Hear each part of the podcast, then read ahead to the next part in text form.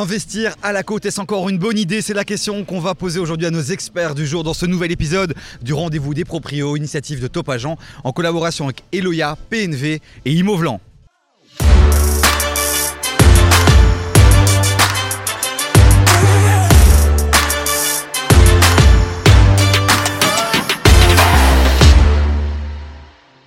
Et pour ce nouvel épisode, encore une fois, une belle brochette d'experts, de passionnés de l'immobilier.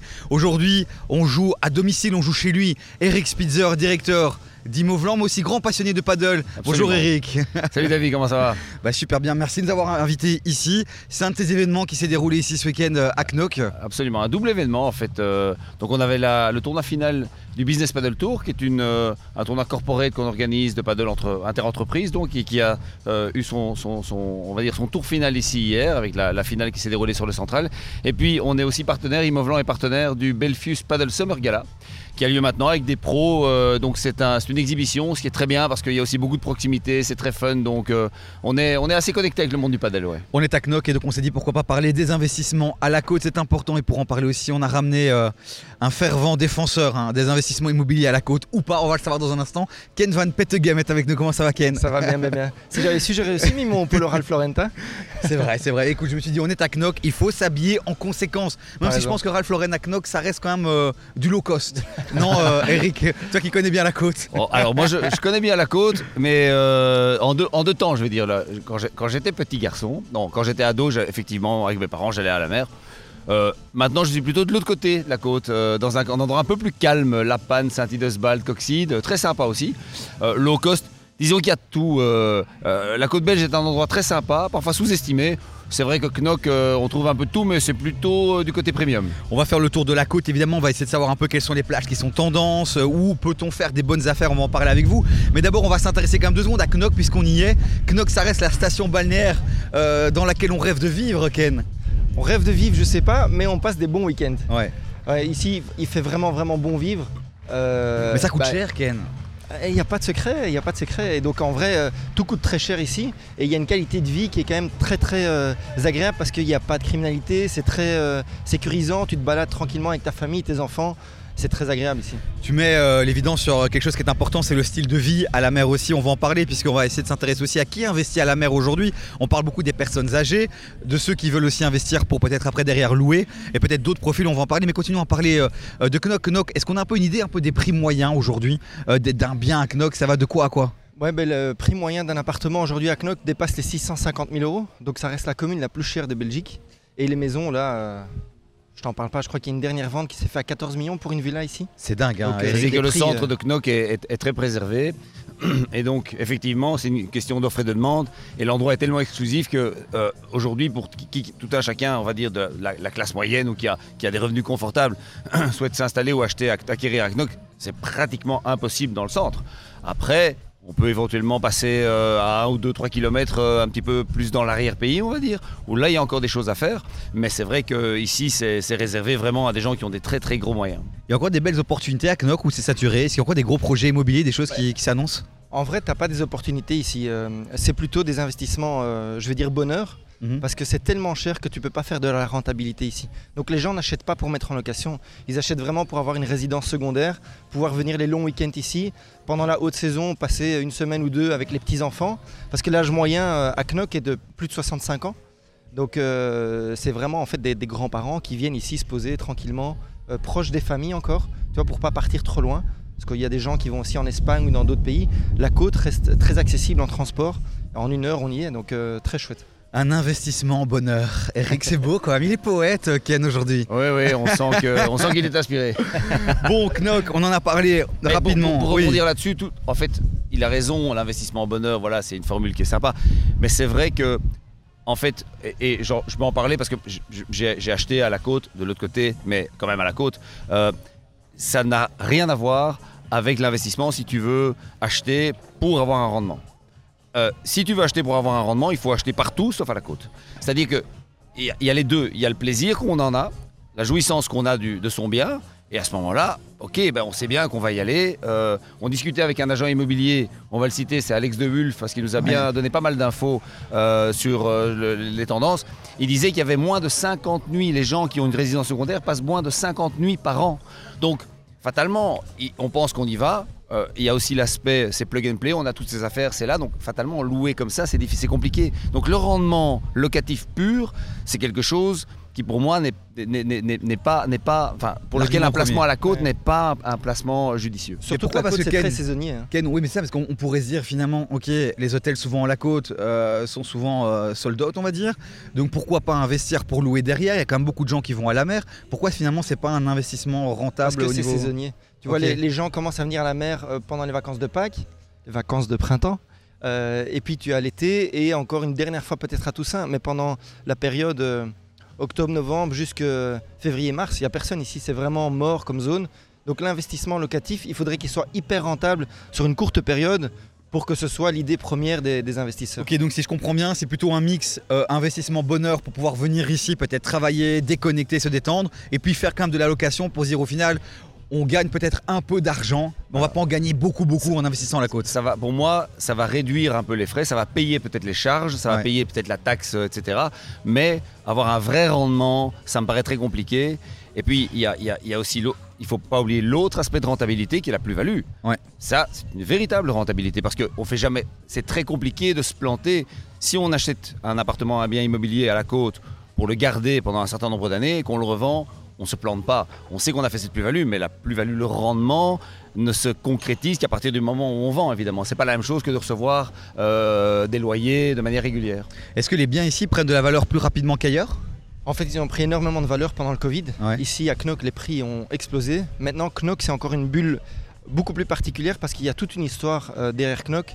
Euh, depuis que la famille Lipens a pris les commandes en fait de la gestion politique de, cette commune, euh, c'est une bulle spécifique. C'est un peu comme dans l'art, tu vois. Pourquoi tu achèterais un tableau à 100 millions? Il n'y a pas de raison. Parce que tu n'es pas sûr de pouvoir le revendre. Acheter une maison ici à 10 millions, tu n'es pas sûr que quelqu'un puisse la racheter. Donc c'est encore une autre manière de penser ici. Je te dis, c'est vraiment un endroit où les gens veulent venir. C'est de place to be pour les riches et c'est très agréable. Donc euh, je crois que les gens qui achètent ici se disent même pas, de toute façon, je vais faire une plus-value. Ils disent, je veux être là, je veux mon achat ici tranquille, et ils pensent pas plus loin. Alors parlons un instant peut-être des, autres euh, maintenant, euh, des autres stations. On parle de, de Coxide et de Ostende aussi dans le top 3 des, stations préférées des Belges. Ostende, il y a, un gros projet actuellement de, promotion immobilière. Est-ce qu'il y a, d'autres coins sympathiques euh, Il y a le hub, il y a le hub. Alors là, où moi j'ai acheté un petit appart, c'est le hub, on va dire, du côté de la frontière française, la panne Coxidos, Dunkerque, Saint-Idesbalt. Euh, alors c'est très sympa, c'est beaucoup plus calme, beaucoup plus famille, mais ce qui caractérise aussi, euh, je vais dire, les, les, les, développements, chacun à leur échelle, c'est un petit peu, la, la, on va dire, le sérieux et le contrôle que font les autorités. C'est-à-dire que urbanistiquement parlant, on ne peut pas commencer à, faire n'importe quoi, n'importe où. Moi, je constate, il y a beaucoup de projets neufs, mais ces projets ont deux, trois étages. C'est pas des grands bâtiments qui, qui, vont, qui vont euh, mettre de l'ombre partout. Donc, il y a vraiment un, aussi, je pense, une volonté de préserver et de, et de maintenir quand même une, certaine harmonie urbanistique. Ça, c'est important. Et je pense que ça, c'est une constante partout. Ici, on est dans, dans, un terrain qui est magnifique, ce qui fait, qui fait plusieurs hectares un promoteur pourrait très bien tout racheter et faire une affaire en or, jamais ça se vendra parce que justement il y a cette volonté de préserver. Et donc ça je pense que c'est plutôt une bonne initiative des autorités. Vous qui nous écoutez, qui nous regardez, n'hésitez pas à mettre en commentaire vos plages préférées, là où vous adorez aller déconnecter le week-end en vacances, en famille, seul pour travailler peut-être. Justement en parlant rapidement un peu des profils. On a parlé des personnes plus âgées, c'est vrai qu'on entend beaucoup des personnes âgées qui disent mon rêve ce serait à la fin de ma vie ou à la fin de ma carrière la terminer, euh, la terminer justement à la mer. Quels sont les autres profils? On parle des investisseurs qui louerait potentiellement donc pour, pour un peu du tourisme et en même temps en profiter. Il y a d'autres types de profils. On sait que pendant le Covid, tu, tu, tu en as parlé, des gens venaient ici peut-être pour euh, travailler, déconnecter avec le télétravail, c'était devenu possible. Il y a d'autres profils euh, d'investisseurs aujourd'hui? Bah, il y a tout type de profils, mais c'est clair que le profil, les, principaux profils, c'est les gens qui ont un peu de moyens, puisqu'on n'a pas, pas, de rendement, c'est plutôt du plaisir, du bonheur, hein, euh, et de, on va dire de la qualité de vie. Bah, c'est c'est des gens qui souhaitent venir à la mer, mais peut-être s'y installer, passer plusieurs jours par semaine. Le souci, c'est qu'ils vont évidemment pas vendre la maison ou l'appartement qu'ils possèdent déjà, donc ils doivent avoir un, un peu, un peu d'argent et des revenus supplémentaires. Donc fatalement, c'est un profil de plutôt des gens qui sont déjà relativement aisés, une classe moyenne, on va dire, euh, supérieure et assez aisée, qui peut se permettre ce genre de choses. Après, il y a d'autres projets. Il y a, eu, il y a eu, sur les dernières années, nous on l'a vu au niveau d'Imovlan, hein, il y a eu énormément de projets euh, à Zébruges, à Ostende, mais c'était plutôt alors c'était pas en, bord de mer, c'était un petit peu, un petit peu au niveau de dans les terres. Et là, il y a beaucoup de projets. En parlant avec un de tes amis, hein, John Alexandre Bogart, il disait justement que lui. Euh, à proximité de la côte à Knock, impossible pour lui d'acheter, mais en retrait, il y a d'autres possibilités, en profitant malgré tout quand même de cette qualité de vie que, que la côte peut offrir. On va en parler un peu dans un instant justement de cette qualité de vie euh, euh, à la côte. Mais d'abord, je voudrais qu'on revienne euh, sur un peu la fiscalité. Parlons un peu chiffres. On va aller dans un truc un peu ennuyant, mais c'est important de le rappeler. Euh, quand on parle euh, des biens, on parle des biens neufs évidemment, mais à la mer aussi, beaucoup des biens à rénover. Il y a des spécificités, notamment avec euh, le certificat PEB, c'est important aujourd'hui. Donc en Flandre aujourd'hui, quand tu achètes, tu as dans les 5 ans l'obligation de mettre ton PEB à D minimum. Donc si tu achètes une croûte à F ou G, tu dois prévoir dans ton budget des travaux énergétiques qui vont faire en sorte que tu puisses arriver à D. Ce qui est intéressant là-dedans, c'est que tu as un avantage fiscal aussi derrière mhm. euh, pour les primo-acquérants. Maintenant, à la côte, c'est souvent des résidences secondaires. Euh, il y a très peu de gens qui achètent euh, pour se domicilier ici. Je crois que le pourcentage, c'est 60% de résidences secondaires au moins, tu vois. Donc, c'est à prendre en compte pour les travaux. Seconde résidence, euh, des chiffres à donner, droit d'enregistrement, euh, taxes euh. Alors il y a une taxe, droit d'enregistrement c'est la même chose, hein, mais il y, a une, il y a, par contre il y a une taxe de résidence, de seconde résidence, résidence secondaire, que j'ai eu le bonheur de recevoir dans ma boîte aux lettres il n'y a pas plus tard qu'il y a une semaine. Donc, Oui mais tu as reçu une autre bonne nouvelle aussi, à, qui, qui accompagnait cette taxe. Ben, alors il y a, il y, a, il y, a, on va dire qu'il y a une, un peu une tendance, il, il semblerait qu'on ne soit pas obligé de payer ou qu'on puisse contester le paiement de la taxe euh, de résidence secondaire, euh, euh, en tout cas pour l'année passée. C'est un peu flou. Est-ce qu'il faut être domicilié? Est-ce que c'est pas obligé? J'avoue que je ne connais pas la législation à fond. Est-ce qu'il y a alors là une question de discrimination dans laquelle on pourrait s'engouffrer pour ne pas justement devoir la payer en disant mais pourquoi est-ce que moi je ne me domicilie pas? J'ai le bien, je l'ai payé, je le finance, etc. Donc voilà, c'est encore, flou, mais effectivement il y a, il y a cet élément-là qui rentre en compte. En fait c'est sur trois communes, tu as Coxide, La Panne et Knock. Euh, en fait, quand tu es résident principal, tu payes des centimes additionnels dans toutes les communes en Belgique. Euh, Knock, La Panne et Coxide ne font pas payer de centimes additionnels aux euh, résidents. Et donc les résidents secondaires payent une taxe. Mais en fait, c'est discriminatoire de faire payer des gens alors que d'autres ne payent pas. Et donc il y a une instance en justice pour l'instant, il y a un groupement, parce que chaque personne ne sait pas attaquer la commune. Donc il y a des avocats qui se mettent en groupe et qui récoltent les voix, on va dire, de tous les résidents secondaires de ces communes-là pour voir s'ils ne peuvent pas récupérer euh, ces frais payés, euh, entre guillemets, discriminatoirement euh, parlant. Alors cette vidéo, on l'a fait en août 2023, mais s'il y a des mises à jour par rapport à tout ce qu'on vous dit qui se feront, on n'hésitera pas à les mettre en commentaire. Donc allez voir aussi en commentaire de YouTube un peu s'il y a des choses bah, qui, changent. Entre-temps, on le mettra. Rassurez-vous, et puis sur nos réseaux sociaux aussi, sur Instagram, on partage pas mal de contenu complémentaire. Continuons un peu à parler. J'ai envie qu'on on a parlé taxes, fiscalité. Revenons à des choses plus légères, au lifestyle, à la vie, au style de vie, à la côte. Rapidement, euh, on est en Flandre. Pour les Bruxellois et les Wallons qui nous écoutent, ça se passe comment ici euh, à la côte euh En vrai, je crois pas qu'Eric va me contredire, mais à la côte, il n'y a pas de problème. wallon-flamand, tu vois. ici, la langue, c'est l'argent. Donc, tant que tu payes, il n'y a pas de souci. On parle français. Tant que tu viens pas avec ton frigo box, il n'y a pas de problème. Référence à un petit fait d'actualité. Issu l'actualité, c'est ça que j'aime. Absolument. Et il y a même un hashtag tous, tous en maillot avec son frigo box. Enfin, Voilà. Non, je crois que. Je, je, je, crois que cette, euh, cet antagonisme francophone-flamand est, est, quelque chose qui est monté en épingle souvent dans les médias ou, ou sur les réseaux. Euh, effectivement, que ce soit que ce soit à Knock, que ce soit à Bruges, euh, n'importe où, là où je suis, bah, il n'y a aucun souci. Euh, pour vous donner un exemple, euh, quand je vais on va dans des restaurants, les saisonniers sont parfois des Français. Alors le français, euh, un francophone bon, est, censé parfois comprendre ou parler un peu le néerlandais, le français beaucoup moins. Eh bien, pourtant, il faut un effort. Donc, chacun fait un effort et tout se passe très très bien. Moi, j'ai jamais eu de problème. Bon, moi, je, suis bilingue, mais, mais j'ai jamais eu de problème. Les gens s'expriment dans les deux langues et, et on y arrive, quoi. Vous êtes bien gentil aujourd'hui, j'ai l'impression. Ce qui fait vivre la côte aussi, c'est le tourisme. Donc si tu commences à être raciste et dire ouais, ici c'est flamand, ben, tu vas perdre un pouvoir d'achat. Alors au niveau administratif, on sait par exemple dans les communes de la périphérie bruxelloise, par exemple, on sait qu'on on connaît quelques difficultés. Aujourd'hui, quand tu vas dans une commune pour gérer un peu, euh, bah, pour, euh, pour te, te, domicilier par exemple, on fait l'effort de parler français ou pas Ou si. Ou... Je crois que tu as les documents en néerlandais ici, d'office. Il n'y a pas de facilité. Pour les bah, francophones ici. C'est-à-dire qu'il faut respecter, c'est un petit peu comme si tu allais dans les Ardennes, à Durbuy ou je sais pas où, euh, à Bouillon, et tu voulais commencer à avoir tous tes documents en néerlandais. Non, on est en Flandre, les documents sont en néerlandais. Maintenant, c'est pas non plus euh, des tests de doctorat ou, de la chimie moléculaire, hein. donc euh, c'est quelque chose d'assez humud betalen, ça veut dire vous devez payer. hein, Tout peut. Voilà, rekening c'est votre facture, l'eau, le gaz, l'électricité. Mais je pense de nouveau, alors ce qui est très très compliqué au niveau administration, c'est quand on acquiert un bien en Flandre, mais à la côte, pas la côte, c'est les sols, c'est l'inondation, c'est le, il y a, y, a, y a, tout un, y a tout l'Ancien Testament de documents à, ressortir, mais ça, c'est juste de l'administration. Mais au niveau, je vais dire du day to day, très honnêtement, moi j'ai, moi j'ai pas du tout euh, de difficultés. On n'est pas, on n'est pas euh, noyé, inondé de différents documents. Bah, c'est comme partout, on a, on a quelques petites factures, la taxe, le gaz, l'électricité, les poubelles et c'est tout.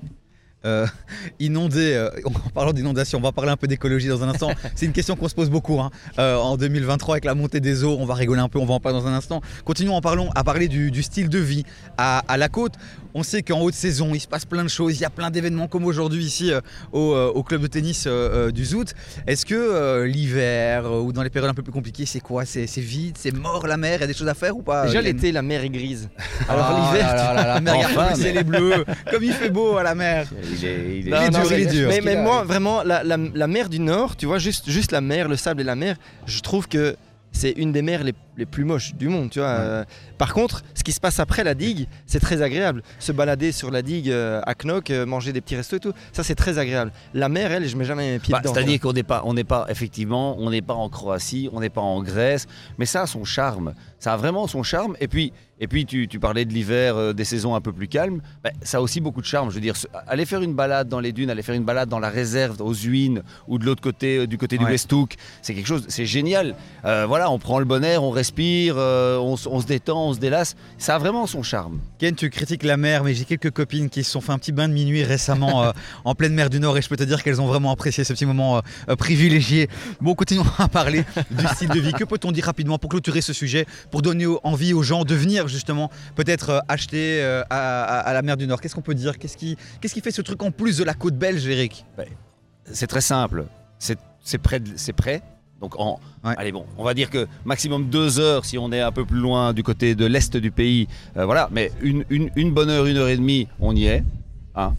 C'est plug and play parce qu'on arrive, moi, littéralement, je prends trois t-shirts, deux caleçons, une paire de chaussettes et, j'arrive, j'ai là mon frigo, il y a des, de quoi manger dedans, etc. Donc c'est très facile et vraiment c'est quelque chose. Moi, pendant le Covid, pendant le Covid, je me suis dit bon, on va partir en vacances. J'ai loué à l'année. Je me suis dit j'ai pas envie d'être prisonnier non plus, tu vois, du, de, l'achat, de dire ah on a acheté, c'est vendredi, on doit partir. Ça j'avais pas envie. Et donc on a loué à l'année. On a loué pendant un an. On, on, peut trouver des chouettes choses pour 750, 800 euros et on s'y retrouve.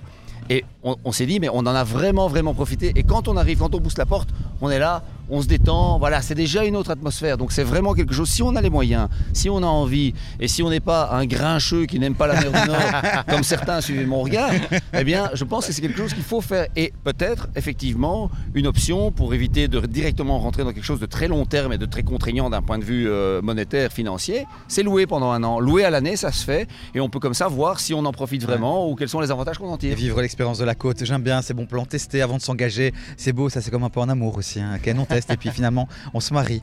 Euh, Ken, Parlons un peu de choses sérieuses maintenant, même si depuis le début de cette émission on parle de choses sérieuses. Il y a beaucoup de jeunes qui nous écoutent, qui s'intéressent à l'écologie et qui sont perturbés par la montée des eaux. Vrai. la côte, dans quelques années. Est-ce qu'elle sera toujours bien là Dans quelques centaines d'années. Elle va s'arrêter où? À Bruxelles ou pas? Bah, Ils sont en train de construire une grande digue ici euh, autour du club parce que ce club doit être préservé. Ouais, c'est euh, une, une, euh, une, priorité des autorités. Non, plus sincèrement et plus sérieusement, il y a un pays quelques kilomètres au nord d'ici qui s'appelle les Pays-Bas. Ouais, qui sont déjà sous Avec plus de 50%, je pense, sous le, niveau de la mer depuis, sous le niveau de la mer depuis des décennies. Et donc je pense qu'il faut évidemment être conscient de l'écologie et des nécessités de consommer mieux, consommer différemment, etc. etc. mais il ne faut pas tomber dans une psychose en train de dire, oui mais ok, on doit, on doit se reculer de 50 km parce que dans X années, bah, ces 50 km seront sous l'eau. Ça, je crois qu'aujourd'hui, j'ose dire que ça n'est pas réaliste. On ne doit pas s'en inquiéter. Après, je répète, il faut être conscient que euh, le, le, changement climatique climatique est une réalité, qu'on doit, qu'on doit, qu'on doit, qu'on doit réagir par rapport à ça.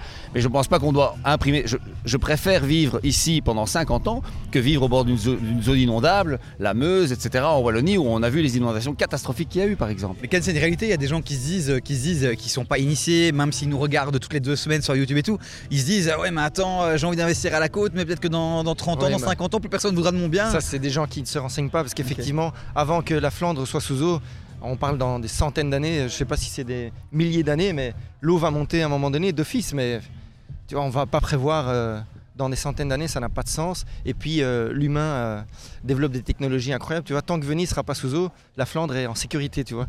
Donc il n'y a pas de problème pour ça, c'est vraiment une inquiétude qui n'a aucun sens. C'est une inquiétude théorique, mais je pense qu'il y, a, disons qu'il y a d'autres soucis ou d'autres, d'autres éléments qui, dont, les gens devraient être plus concernés. Quoi. Bon bah les amis, je pense que tout doucement on arrive à la fin de cette émission. On a ratissé un peu large, on a donné quelques tendances finalement de l'investissement à la côte. Un dernier tour de table, c'est un peu le rituel en fin de l'émission.